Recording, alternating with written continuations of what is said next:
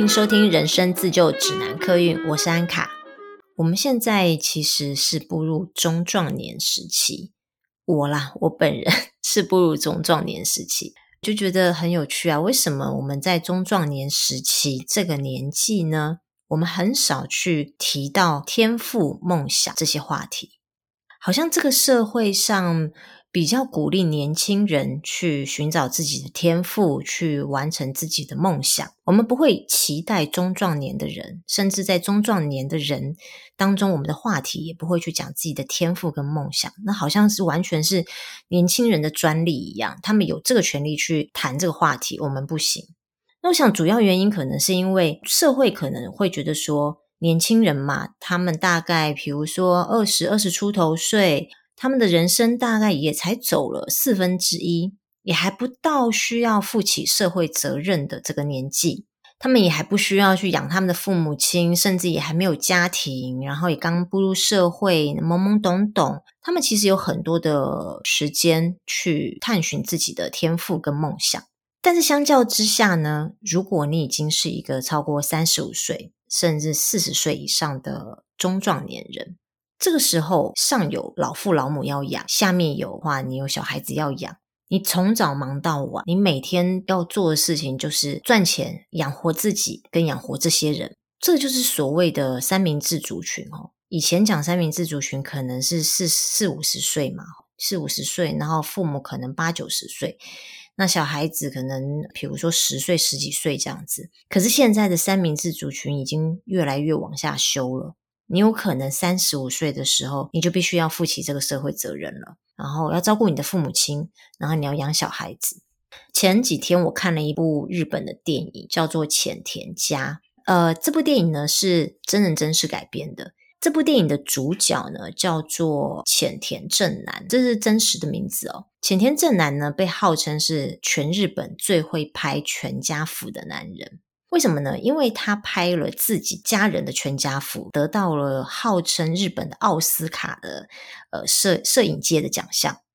那这部电影就是在讲说他怎么从小时候。呃，发掘他对摄影的热情跟兴趣，然后一直到后来，他拍了整个他们家的全家福的摄影集，怎么拿到这个奖？后来呢，他又怎么去影响别人？这部电影其实很有趣，中间有一段我我蛮有感觉的，就是其实浅田正男的家庭，我觉得是很幸福的。他的爸爸是没有在上班的，家里面的支柱是他的妈妈。这跟日本的传统社会其实是呃是相反的哦。传日本的传统社会基本上都是男人在外面赚钱，女人负责家里面的大大小小的事情，甚至不用出去工作。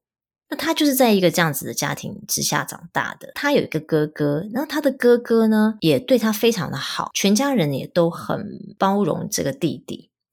那他爸爸有一个习惯，呃，应该是很多日本家族啦，他们都会有一个习惯，就是在过年的时候拍一张全家福照片，或是拍小孩子的照片，把它做成明信片，然后寄给身边的亲朋好友。那每一年呢，他爸爸很爱帮他们的兄弟拍照，就算是他们兄弟俩已经长到一个青春期，不太情愿拍这个照片的时候，为了要让他爸爸开心，然后他们还是会去拍这个照片。这也对这个浅田正男呢，就是开启了他对摄影的热情。在十二岁的时候，他爸爸就送了他一台相机，那他就开始拿着相机到处拍啊。他的确也是蛮有天分的。高中毕业之后呢，他就跑到东京去学摄影。毕业之后呢，他就在东京里面混，混了大概一两年吧，找不到自己的方向。虽然知道自己喜欢摄影。可是他很奇怪哦，要他拍照，他一定要对他拍的这个人背景跟情绪，呃，他的个性，他一定要对这个人有这样子的了解，他才有办法有灵感去拍照。呃，他在东京混了一两年嘛，都没有在工作啊，这也不是办法，他就回到老家。他哥哥帮他安排了去呃他哥哥的公司里面面试。那要去面试的那一天，他真的很痛苦，他穿了西装打了领带，想说帮自己拍一张照。他看到镜子里面的自己哦，根本就不是他。后来呢，他就穿着这个西装跑到海边去钓鱼。他的家人大概也知道他硬着头皮去上班啦，这也不是他想做的事。然后他爸爸就来海边找他，然后呃，就是安慰他一下，并没有给他任何压力。他突然就问他爸爸说：“老爸，你的梦想是什么？”那他老爸就说：“我因为为了要支持你妈妈的梦想，你妈妈从很久以前就梦想自己可以当上护理师，所以呢，他妈妈呃达到他的梦想之后，做成顺利成功的成为一个一名护理师之后呢，他就心甘情愿的留在家里面照顾他们。”即便如此呢，这个浅田正男还是不不死心，继续追问他爸爸说：“那你有梦想吗？你的梦想是什么呢？”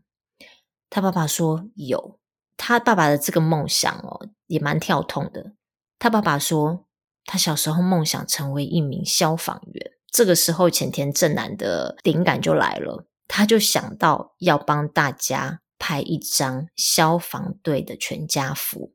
他请他哥哥去拜托他哥哥的同学在消防队里面工作，去借一台消防车，全家人都穿上消防队员的衣服，然后就在那个消防车上面假扮自己是消防员，拍了一张照片。接下来呢，他就问他哥哥说：“你有什么梦想？”好，他哥哥呢想要成为那个 F1 的赛车手。好，他们也想办法去借到了 F1 的赛车，然后穿着赛车服拍一张全家福。那还有，他们拍了很多很有趣全家福，比如说他妈妈梦想呢，自己是黑社会老大的女人，所以他们全家就穿着流氓的衣服拍了张照片。还有小偷家族，全家假扮成小偷，然后拍一张照，很有趣。后来他拍完这些照片之后，他觉得他有了信心，他就跑去东京，东京去做实习助理。总而言之，经过了一一番折腾之后呢，最后，他出了这一本全家福的写真集。呃，在某一年的时候呢，就是被相中得了日本摄影界的奥斯卡奖。自此之后呢，他就被封为全日本最会拍全家福的男人。好，我要讲这个故事呢，其实是我想要讲的是呢，梦想跟天赋这件事情，不是只有在年轻人身上可以达到的。像他在问这个浅田正男在问他爸爸说，你有什么梦想？问他妈妈说，你有什么梦想的时候，其实大家都有梦想诶，不管你在几岁，你都有梦想。那我甚至觉得中壮年人比年轻人更需要找到自己的天赋跟梦想。为什么呢？比如说我身边有很多的朋友都已经结婚生了小孩，那小孩子可能不止生了一个，生了好几个。然后瞬间，他可能从呃一个不是妈妈的角色变成一个妈妈的角色。那当妈妈都知道，当你变成一个妈妈的角色的时候，你几乎是一天二十四小时都在扮演这个角色。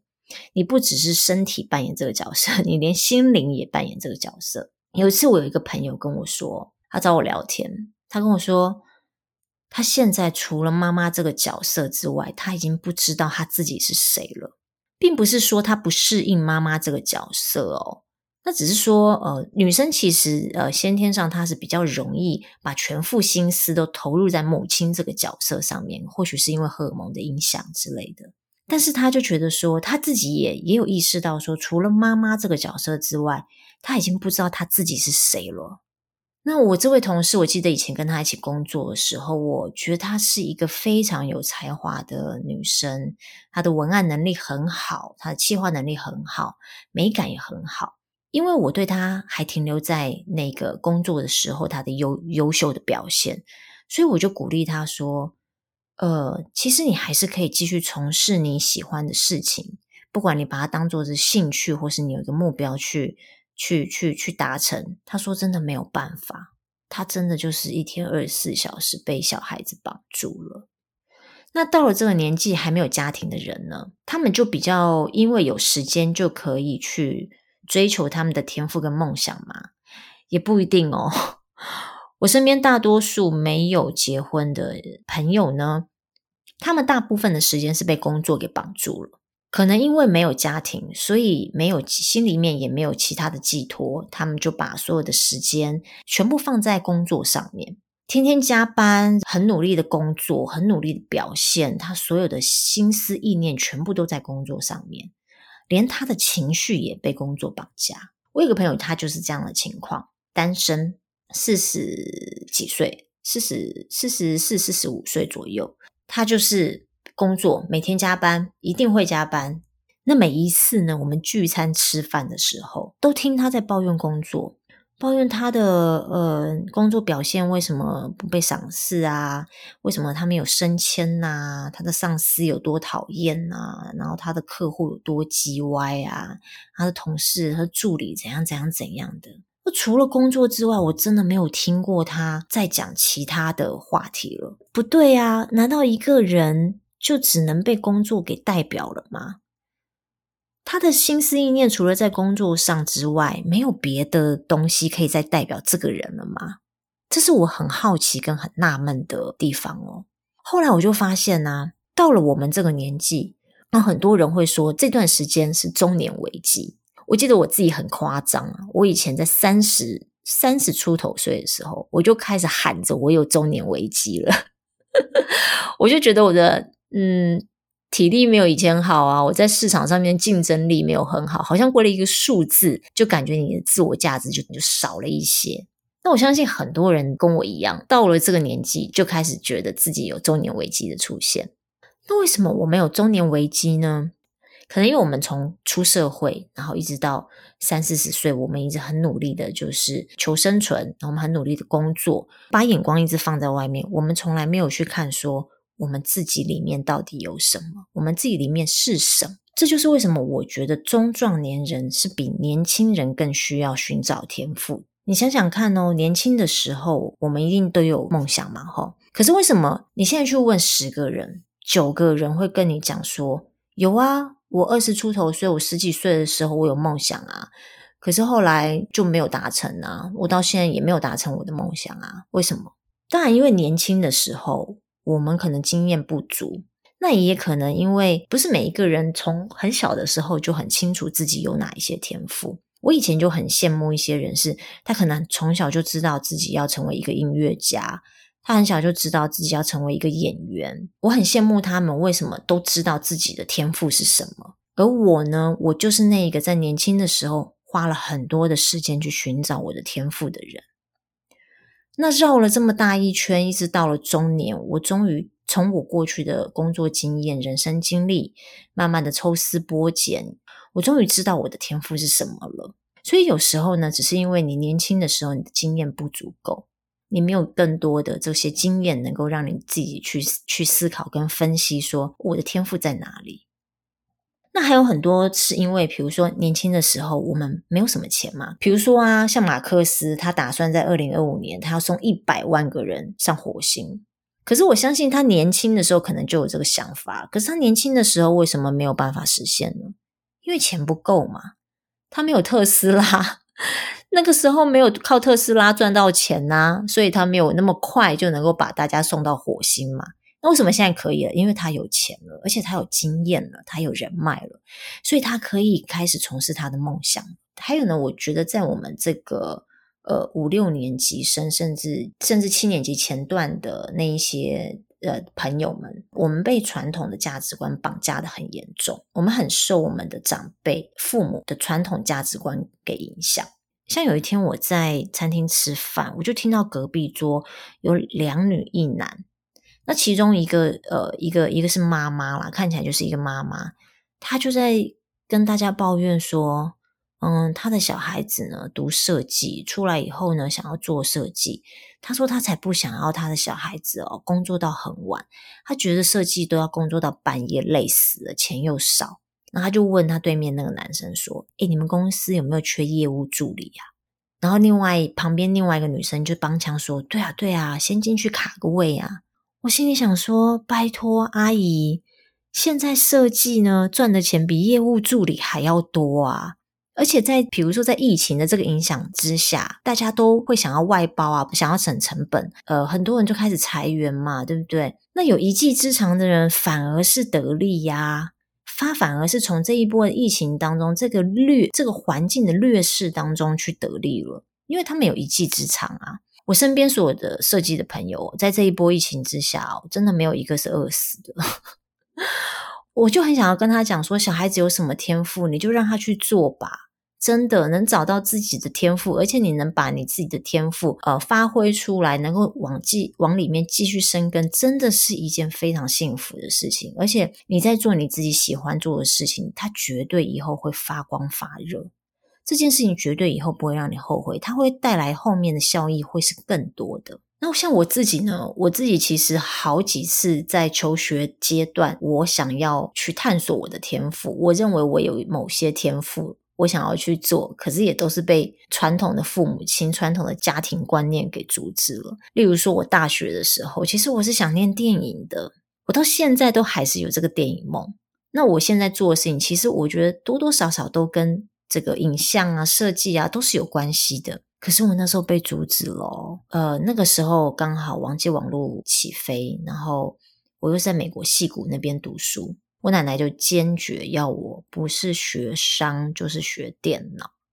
反正在我们那个年代呢，女生就是学会计或财务，好，那男生呢就是学工程或者是电子工程或者是软体设计。那个时候其实年纪还小，所有的经济也必须要靠家里边获得嘛，所以你当然会听长辈的话，而且你说实在，你真的也没有什么社会经验，你也会担心说，我如果选择了电影这个科系，我会不会将来真的我这一辈子就没饭吃啊？但是我兜了这么大一圈，到了中年呢，才发现呢，其实对电影这件事情，我我对影像这个东西，其实我是有天分的，然后而且我也是有热情的，兜了这么大一圈，我才找到。但是我觉得也不晚，为什么？因为我相信，中年我们如果持续寻找我们的天赋的话，我们会做的比我们在年轻的时候还要来得好。因为我们已经累积了很多的经验，我们也有一定的人脉跟能力跟配备在自己的身上了。到了中年，我们要来寻找我们的天赋跟梦想，其实我觉得会比我们在年轻的时候来得容易很多。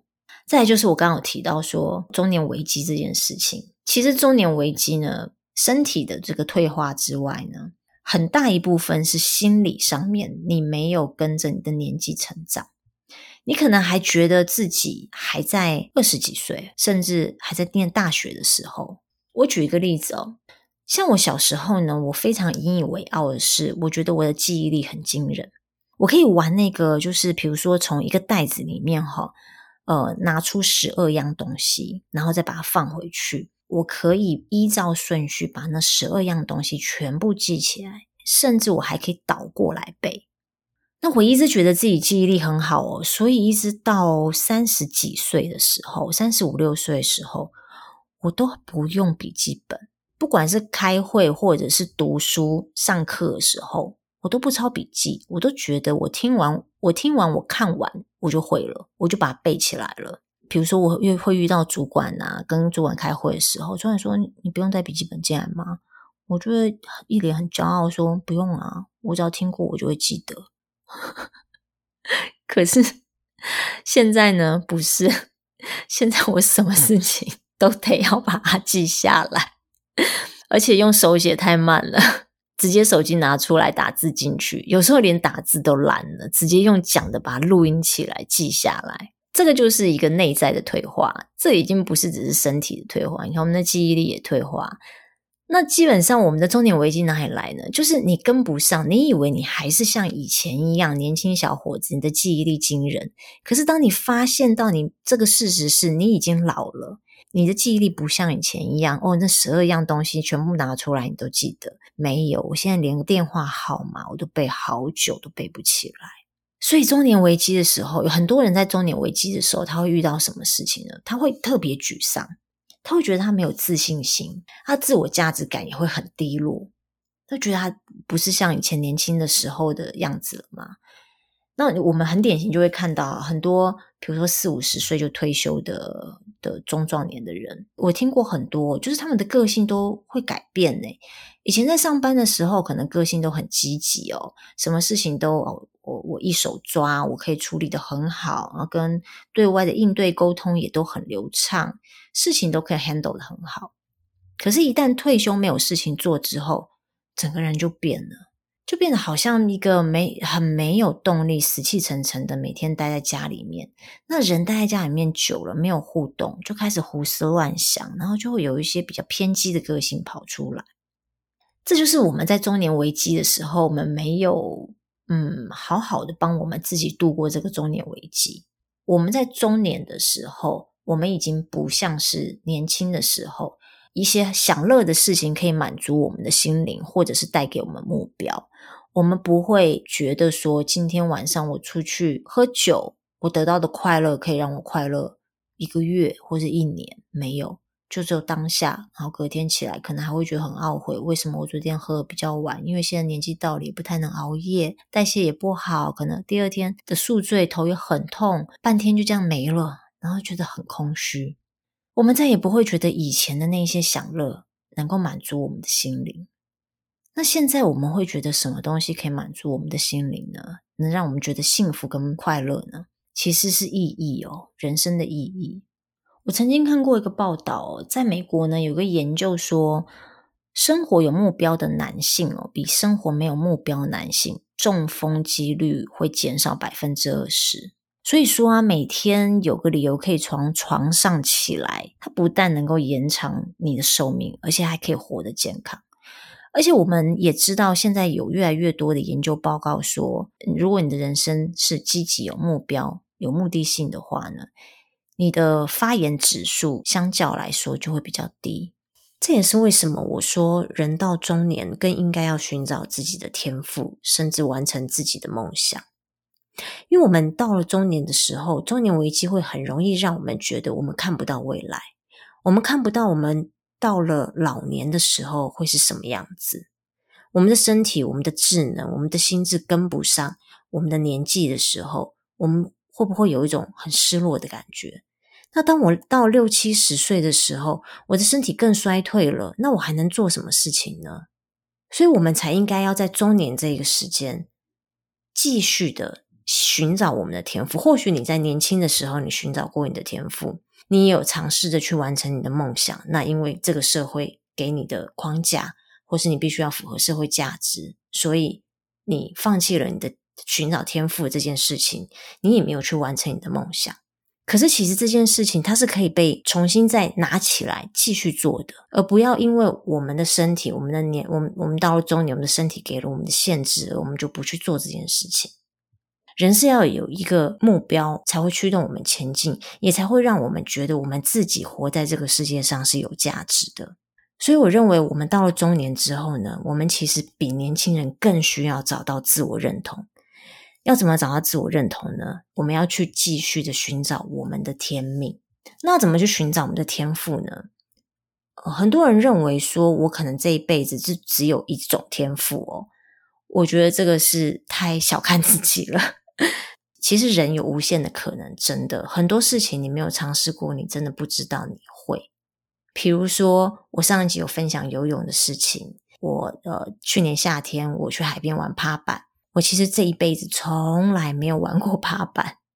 可是我也没有想到说，诶，第一次去的时候一直呛水啊、溺水的，可是到第二次去的时候，我身体已经很会做平衡了。我甚至想说，今年夏天我要好好的去学冲浪，说不定它也会是我的一种天赋呢。所以我觉得持续的发掘天赋很有意思啊，它会给你很多的事情去做，然后给你很多去尝试、去冒险的机会。但是现在到我们这个年纪哦，我觉得发掘天赋这件事情跟我们十几二十岁的时候不太一样。我们十几二十岁的时候啊，其实我们那个时候像一张白纸一样，这个世界上的任何事情我们都没有尝试过，所以什么事情我们都想要尝试看看。可是当我们到了三十几岁、四十几岁的时候，我相信多多少少在人生这个过程当中，你一定都去尝试过一些你觉得有一点点兴趣的事。比如说上班的时候，福委会呃会说，诶，我们下礼拜要来开一个呃潇洒课的课程，我们会请潇洒老师来教课。诶，说不定你觉得你有一点兴趣，你就去学学看了。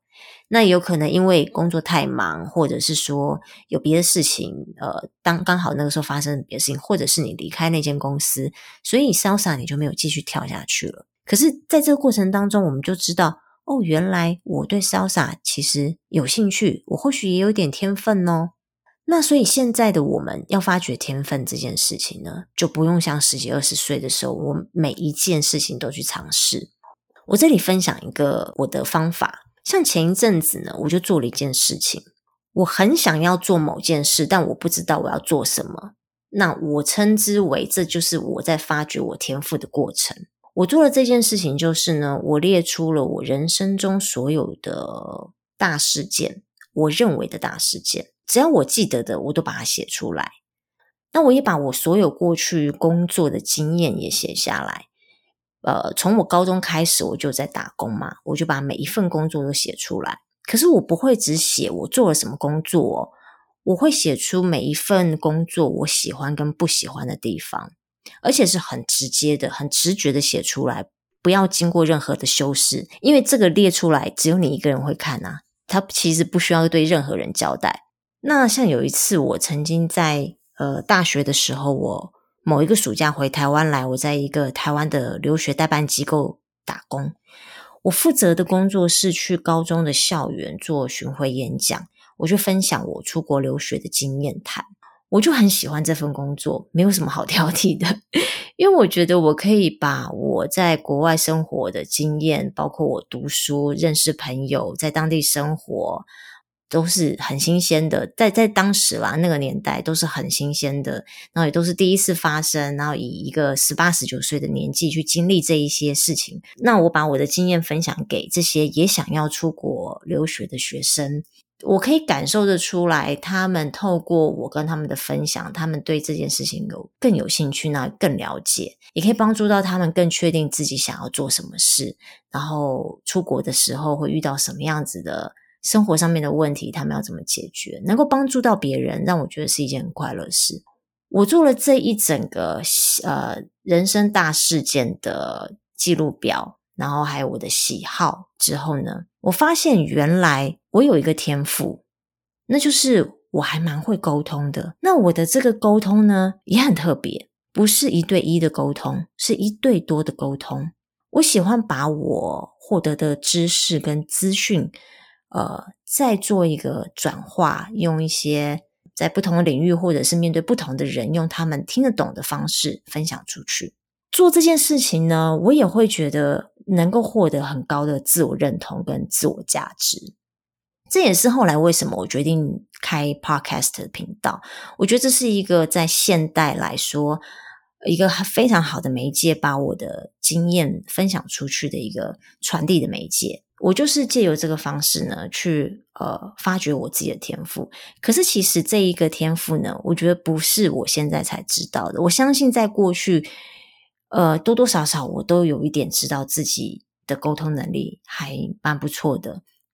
那我也发觉到说，因为我有这样子的天赋呢，所以我身边有很多的朋友很喜欢来问我问题。这些问题呢，有时候是嗯生活上的小事情。例如说，么有一次有一个同事要搬家了，我们在聊天的时候，他跟我说，他觉得很困扰，因为他有一些大型的东西要丢掉，然后呢，有一些呃东西又不太好搬，该怎么办呢？我有认识到，就是搬家公司呢，他不但可以帮你处理搬家的事情，他还可以帮你清运掉一些你觉得你不知道怎么丢掉的垃圾。为什么我会知道这个资讯呢？因为我以前开店的时候，当我的店收掉的时候，我必须要把里面的东西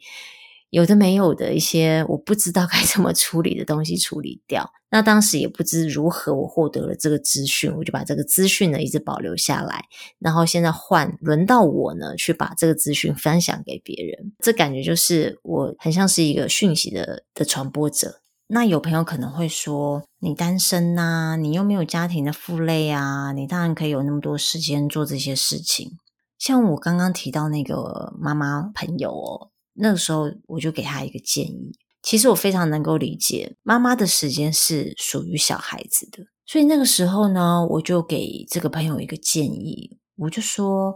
我建议你可以利用通勤的时间。比如说，你早上起床送小孩子去上上学，那你送完小孩子去上学之后，你一定是自己去上班嘛，对不对？那这一段时间就是属于你自己一个人的，不管是十分钟、十五分钟都好。那你会说，那这十分钟、十五分钟我能做什么啊？我能做什么寻找我天赋的事情啊？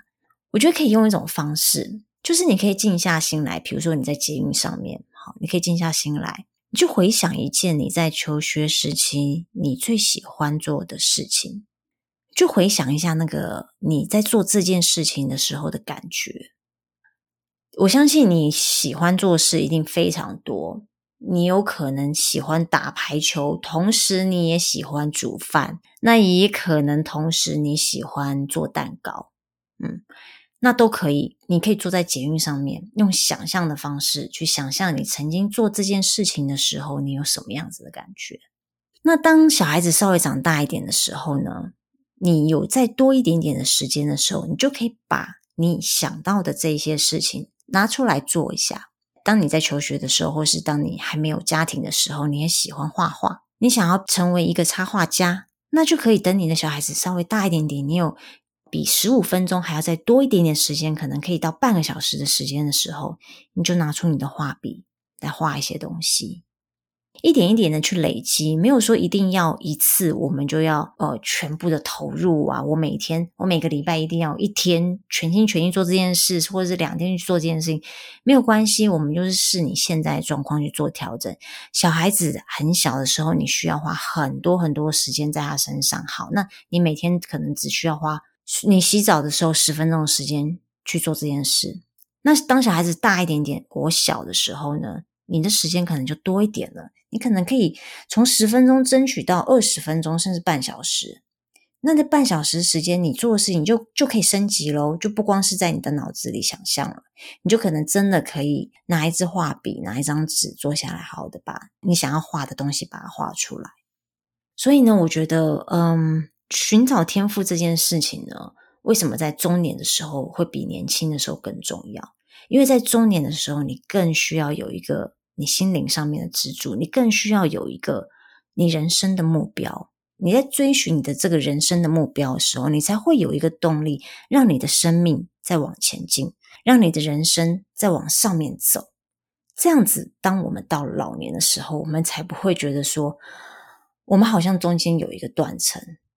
我们的中年没有过好，或者是说，我们让这个中年危机变得很。变得很严重，变得很好像它是一个很大的事件。你不要觉得它是中年危机，它就不会是中年危机。甚至你可以在中年的时候，你可以获得比你在年轻的时候更多的快乐跟更多的满足。所以我真的很鼓励大家，当你已经步入了中壮年的时候，差不多三十五岁开始，你可以再去好好的再去想一下。你的天赋是什么？你想要怎么去追寻它？你想要把你的天赋怎么发挥？怎么达成一个目标？让它怎么变成一个梦想？怎么去完成你的这一个梦想？